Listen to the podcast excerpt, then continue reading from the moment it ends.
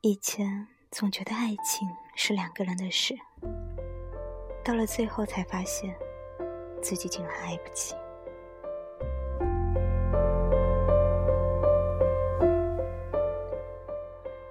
坐在化妆间里的李牧，被造型师拨弄着头发，放空，看着镜中被精致化妆的自己。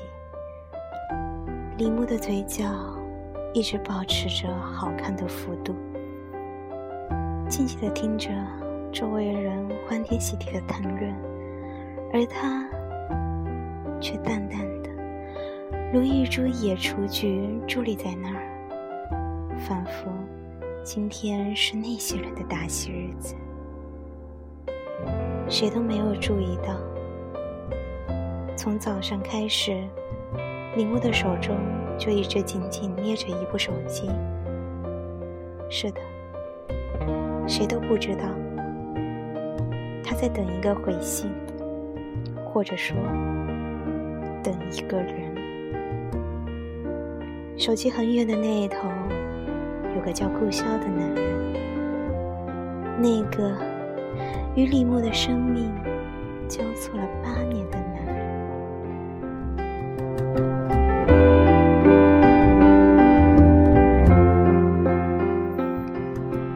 当初李牧和顾潇的暧昧是从什么时候开始的？现在李牧也说不出个具体时间，或许是当顾潇。被老师换到了李牧座位后面的时候，或许是顾潇这个高大的男孩求着李牧要作业抄的时候，又或许是顾潇慢慢开始喜欢上车里木头发的时候，一切就是慢慢的酝酿发酵了。这杯酒，大家都喝得那么自然。谁还会在乎是什么时候醉的呢？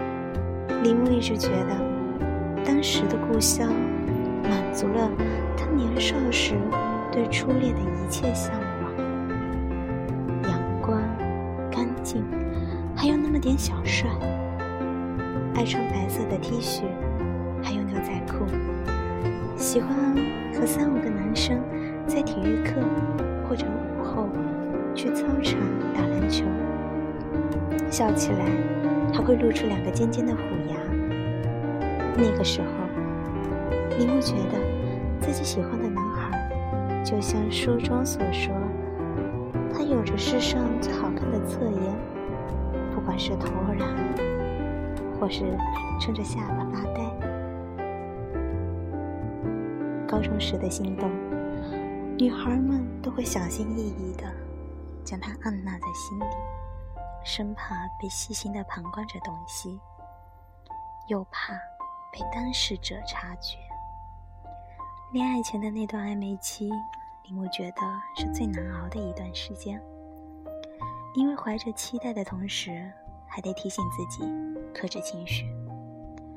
有一次，李梦在尝到了 Candy Label 的手工糖时，忽然想起了故乡。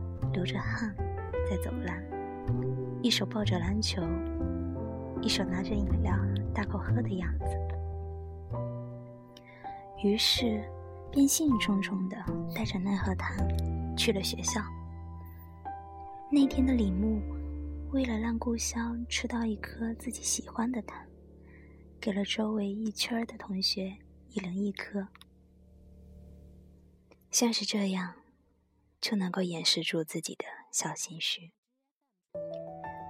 当看着顾潇嘴里包着糖，笑着问自己：“这是什么牌子的？”李牧觉得，也许顾潇能感应到他最深处的想法。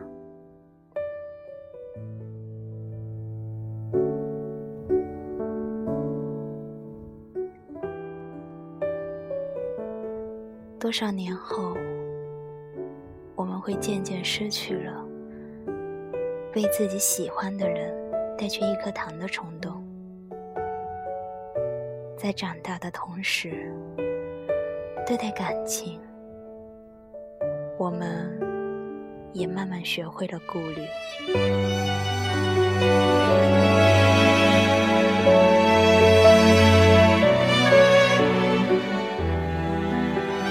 不能相濡以沫，那就相忘于江湖。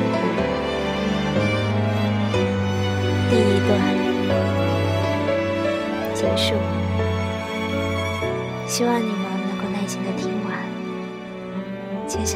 是。深夜。